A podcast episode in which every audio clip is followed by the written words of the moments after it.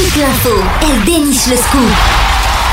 Cham, la journaliste, fait le buzz sur Equinox Radio. Les taxis de Barcelone qui devront être équipés d'un terminal pour carte bleue à partir du 1er janvier prochain. C'est ce qu'a annoncé le Conseil de l'agglomération de Barcelone, l'AMB. Cette mesure permettra d'améliorer la qualité du service aux voyageurs, mais aussi la sécurité des chauffeurs de taxi qui auront moins d'argent en espèces dans leur véhicule.